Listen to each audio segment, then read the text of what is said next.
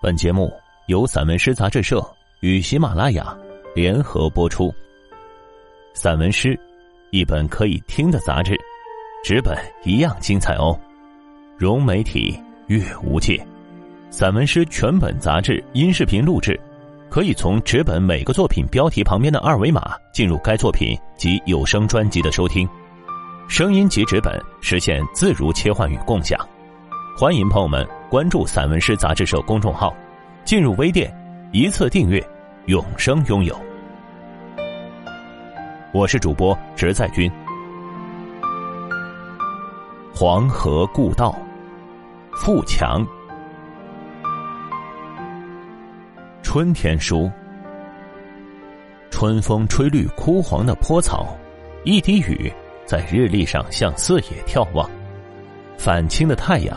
照亮一垄垄麦苗，河柳裁出的细丝梳理着人间琐事。隔岸的桃花在临水试妆，水边的朽木露出了欣喜之色。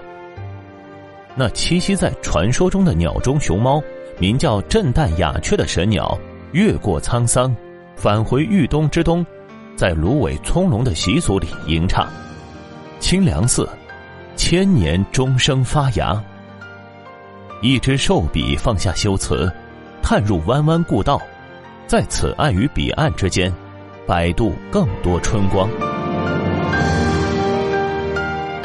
河畔人家，炊烟袅袅，升起异乡人回望时上好的药引。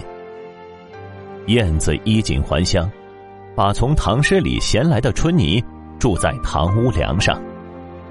草木勾勒的节气一派大好，我在东市的流水中看见鱼米之乡，缓缓拨动水草潜藏的隐秘，一叶扁舟闲横在标有野渡的诗句中，等人来做。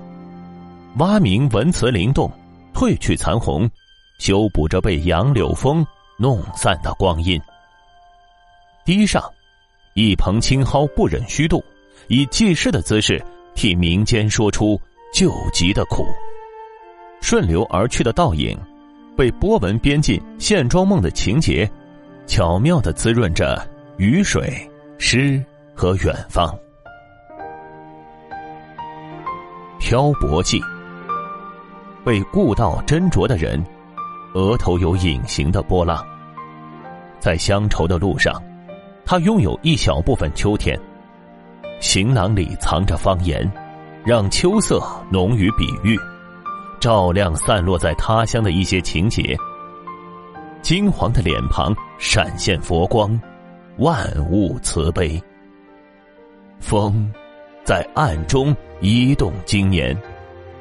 此时，在故道，一株野菊为秋阳把脉。稻草人相继回家。蚂蚁收留了每一粒口粮，天很深，很蓝，化解了红尘中所有的恩怨。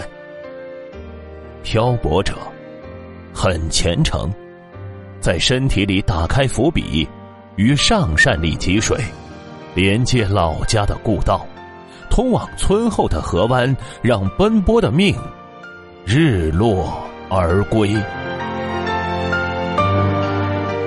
雪落故道，雪落故道，半枝红梅绽放，点燃一个人眼神里熊熊的火焰。雪花轻轻敲开心中的柴门，唤醒全部冬眠的心事和取暖的词语。寒风中，房屋已静至冻，却捂不住一声苍凉的咳嗽。雪花帮我在记忆的拐角找到童年，救活了久别的雪人。故道没有冻死，心还在跳动。他只是俯下身静养，泥沙俱已沉淀，辞退了尘世的纷扰。红泥小火炉，一壶煮乾坤。茶杯里的水是一条大河的源头，它从古典中。找出一行通向春天的捷径。